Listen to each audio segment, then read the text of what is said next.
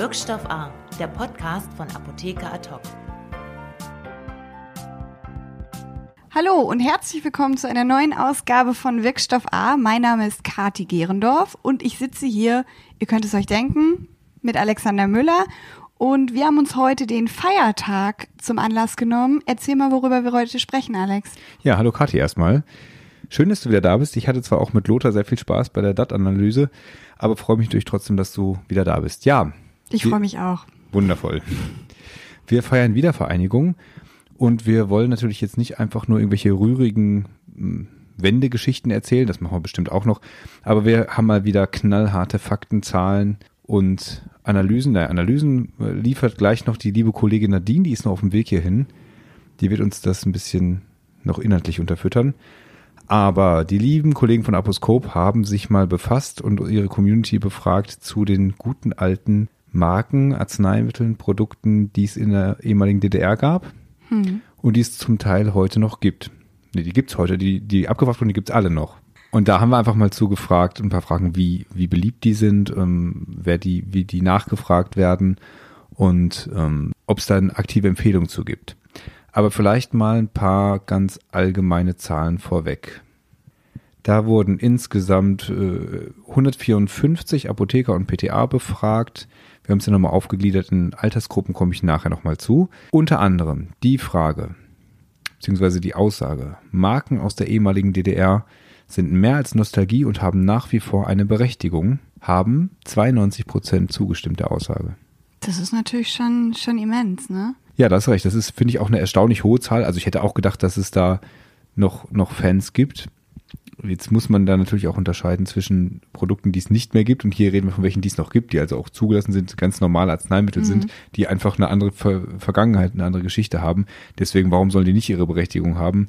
Denn die wirken ja offensichtlich wir haben da nochmal geguckt, das hatte ich gerade schon angesprochen, in die, in die Altersgruppen, also selbst bei den 20- bis 29-Jährigen ist es ähm, Zustimmungswerte von 85 Prozent. Und bei den Ü50 sind wir dann bei ja, nah an 100 Prozent. Und hey, da klopft es. Da klopft da, da kommt, kommt die tatkräftige Unterstützung, die mit den Produkten vielleicht ein bisschen firmer ist als ich. Hallo Nadine. Ja, hi Nadine. Hi Kadi, hi Alex. Komm in unsere Mitte. Ja, wir reden äh, über ehemalige DDR-Medikamente. Und ähm, Kati kennt die aus Altersgründen nicht. und ich kenne die aufgrund meiner westfälischen Herkunft äh, ah. wenig.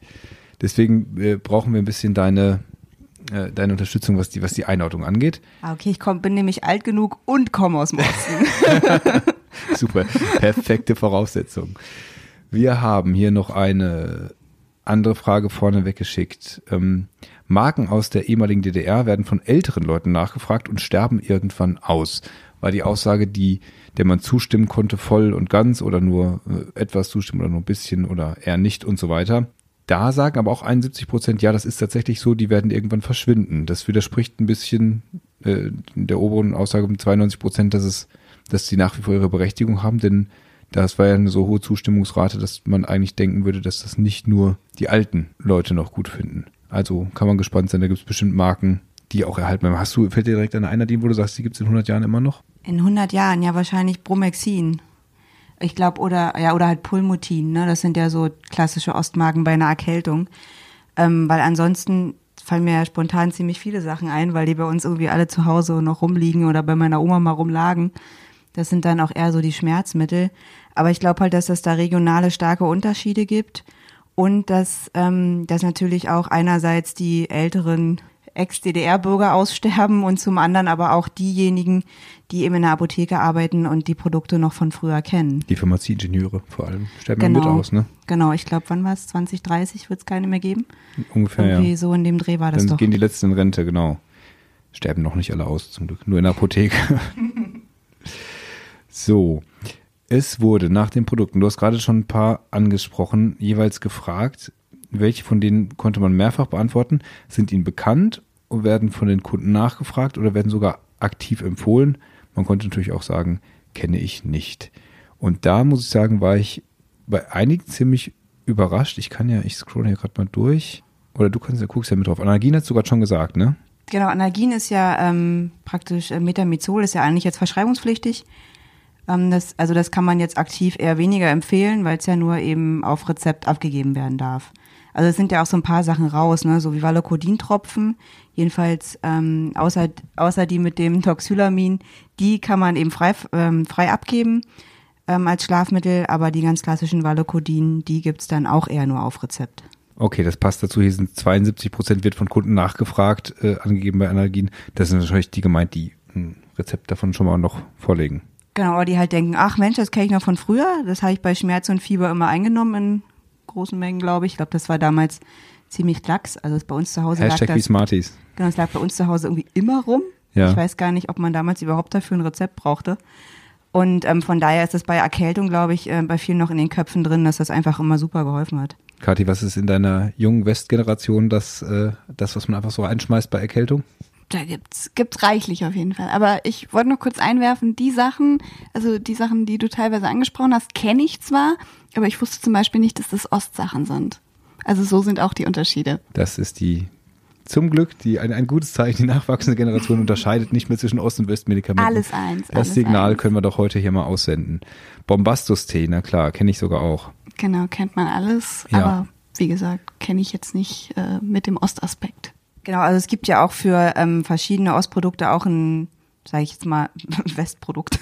Ein Westgenerikum. Also, genau, wenn man mal so guckt, jetzt hier Boxonal Titragan, das ist ja die Kombination aus ähm, ASS, Paracetamol und Koffein, wie sie eben auch im Tomapyrin drin ist. Kannst du das nochmal dreimal schnell hintereinander sagen? Nee, dann habe ich einen Knoten in der Zunge. Aber also dann das ist halt alles eins irgendwie nur unter einem anderen Namen. Alles ähm, dann irgendwie doch auch noch Generika. Genau, was gibt's denn noch hier? Also dreierlei für den Magen-Darm, ne? Dreierlei Tropfen, ja. Ja. Wird von 80, 81 Prozent der Kunden nachgefragt. Kennen aber dem Namen nach nur 6,5 Prozent der Befragten. Das erstaunt ein bisschen. Das passt irgendwie nicht so Nicht so. ganz Es zusammen. wird ne? gefragt, aber ich tue dann nur, als hätte ich es nicht gehört. Ja, so wie bei Sismon, was irgendwie, glaube ich, jeder irgendwie aussprechen kann, aber nie schreiben und dann dadurch auch nie in der Taxe findet. Ja. Also mir ging's zumindest immer so. Okay, ja, das ist gut. Da gibt's aber auch äh, aktuelle Beispiele noch von, wo die Marketingabteilungen so kreativ waren, dass man sich da dann die Zunge bricht oder es sich einfach nicht merken kann. Ja, das stimmt. Oder früher gab's ja auch noch Fagosansaft, den gibt's ja immer noch, den Hustensaft. Den hat man ja früher in der Apotheke selber abgefüllt. Also dann hat man das immer, die ganze Apotheke dann immer nach Fagosan gerochen. Ah, das sind so die Erinnerungen, die bestimmt bei vielen Pharmazieingenieuren und Ja. Apothekern aus der Zeit doch hängen geblieben sind, Ja. auch, oder? Sowas, gerade Geruch merkt man sich ja sehr, sehr gut. Ich habe noch eine Zahl. 70 Prozent empfehlen aktiv Eukabal. Du runzelst die Stirn. Wirklich? Ist, äh, Ist das so? in deiner Empfehlung nicht mit drin? Nee, also jetzt, also jetzt nicht primär, ne? Also Eukabal habe ich jetzt nicht so auf dem Schirm, da bin ich dann eher bei Pulmutin tatsächlich, bei der Packung mit dem kleinen Zwerg drauf. Was man, was ich mir so gemerkt habe. Es gibt auch viele andere gute Marken mit kleinen Zwergen drauf. Wir dürfen hier keine Schleichwerbung machen. Nee, aber es geht ja um Ostprodukte und Pulmutin gehört eben dazu. So ist es. Nee, Eu Eukabal, ja klar, haben wir auch in der Apotheke, aber ist jetzt also nicht meine Empfehlung Nummer eins, würde Okay. ich jetzt sagen. Also Okay. Ja, manchmal fällt das ein bisschen äh, auseinander. Auch äh, Faustan wird nicht oft empfohlen, aber oft nachgefragt. weil es verschreibungspflichtig ist. Das wusste ich. genau, hast du ja gerade schon gesagt, genau. Das äh, kann man dann schlecht ans Herz legen. Holen Sie sich doch mal ein Faustan-Rezept. Aktiv empfohlen. Hepatromp, 70 Prozent. Genau, so eine Heparinsalbe halt, ne? Ja. Also da ist, glaube Hepatromp, das kennt Kati sicherlich auch. Das kenne ich tatsächlich auch, ja. Kathi, würdest du uns denn auch Kamilan empfehlen? Kamelan, klar. Warum nicht? Ist doch super. Was ich mir ja nie merken kann, ist der Unterschied zwischen Kamelan und Camelosan. Ich weiß immer, eins ist mit Schafgabe und da ist es ist auch auf der Packung drauf. Ich glaube, das ist Camelosan.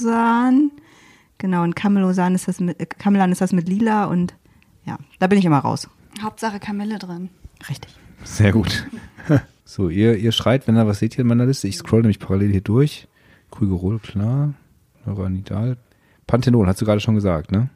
Nee. Siehst du, sage ich 75 Prozent empfehlen das aktiv. Remlofect fällt mir noch ein. Ist zwar kein Arzneimittel, sind aber diese kleinen Hütchen, diese grünen Pastillen zum Lutschen. Ja. Jetzt gibt's die in der Tüte mit dem Frosch und früher gab's die in so kleinen weißen Plastikdosen zum Aufschieben. Das war ähm, immer irgendwie so ein Highlight, wenn man krank war und immer die Remlofect lutschen durfte. Und rumspielen durfte. genau. 64 Prozent äh, tatsächlich wird von Kunden nachgefragt, sagen das. Also ist, ist äh, durchaus Thema.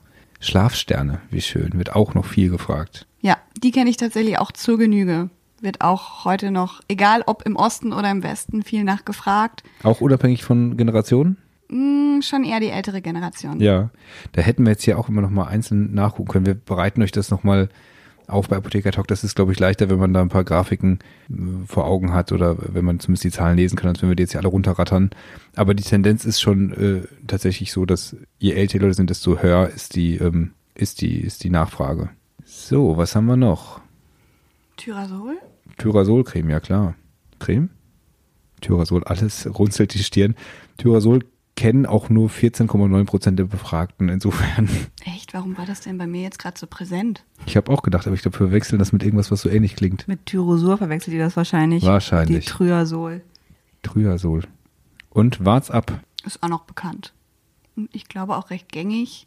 Ja, weil man sich auch gut merken kann, ne? Wenn man gegen Warzen was braucht, gibt's Warz ab und fertig. Findet man schnell. Muss man aber auch geschrieben vor sich sehen, ne? Sonst, wenn man die Empfehlung vom Apotheker kriegt, wart's ab. Wart mal ein bisschen. Ja, kommst du nächste Woche nochmal. Das sieht viel schlimmer aus. Wir haben hier, oh, pass auf, wir haben nämlich den Top 10. So, welche der folgenden Produkte sind Ihnen bekannt bzw. werden von Ihren Kunden nachgefragt? Hat uns die liebe Kollegin Berit Gundermann vom Aposkop-Team Viele noch Grüße. Mal, viele Grüße, nochmal eine Auflistung gemacht. Und zwar nach empfehle ich aktiv Top 10. Kati, lies vor. Soll ich von unten nach oben oder von. Bei Top 10 ist das, glaube ich, spannender. Okay. Platz Nummer 10. Bombastus-Tee ist, denke ich, heute auch noch gängig, äh, kennt jeder. 60 Prozent. 60 Prozent, genau. Dann, was wir eben schon hatten, das, das Warzenmittel Warz ab. Da haben wir wie viel Prozent? 62. 62. Dann kommen vier Stück mit jeweils 70 Prozent auf einem dann gemeinsamen fünften Platz, wenn ich es richtig gerechnet habe. Und zwar sind das Thiobitum, Eukabal, Pyolysin, Hepatromp und Parodontal. Nee, Parodontal ist auf Platz 4 mit 71 Prozent. Ah, siehste. Aber sonst war alles super. Dann kommt Panthenol davor auf Platz 3. Achso, du musst es ja machen. Und Ich will das doch mal. Ja, Platz 3. Panthenol mit 71 Prozent, wie gerade Nein, schon 75 gesagt. Prozent. Mit 75 Kathi, du darfst das doch nicht machen. Okay, wie wäre es, wenn ich die ähm, Platzierung sage und du die Prozentzahl? Also Platz 3, Panthenol Jetzt will ich auch nicht mehr. mit 75 Prozent.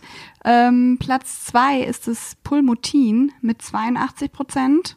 Wobei die teilen sich auch den ersten Ja, Platz, wenn ich das gerade 82 richtig Prozent, sehe. beides gleich, genau. Und zwar ist Camelan auch dabei mit 82 So, jetzt, Prozent. jetzt spätestens müsst ihr rausfinden, was der Unterschied zwischen Camelan und Camelosan ist. Die Schafgabe. Die Schafgabe. Und dann haben die Kollegen von Aposcope noch Stellungnahmen eingeholt zu der Aussage, mehr Marken aus der ehemaligen DDR hätten erhalten bleiben sollen. Und auch da stimmen die meisten zu. 79 Prozent. Und jetzt wird's echt tricky. Nadine, welche Marke hätte denn noch erhalten bleiben sollen, die es heute nicht mehr gibt? Das überlege ich auch gerade. Das ist eine sehr gute Frage, die ich ähm, jetzt hier so aus dem Stehgreif nicht beantworten kann. Man muss auch dazu sagen, dass Nadine auch bei der äh, Wiedervereinigung sehr, sehr jung war und wahrscheinlich nicht viele Arzneimittel wirklich nach Inhaltsstoffen kannte. Nee, aber so vom Namen her Vom Namen, wenigstens. ja. Aber dann vermisst man die vielleicht nicht, wenn die dann in den nächsten 30 Jahren nicht mehr aufgetaucht sind. Nee, das stimmt schon.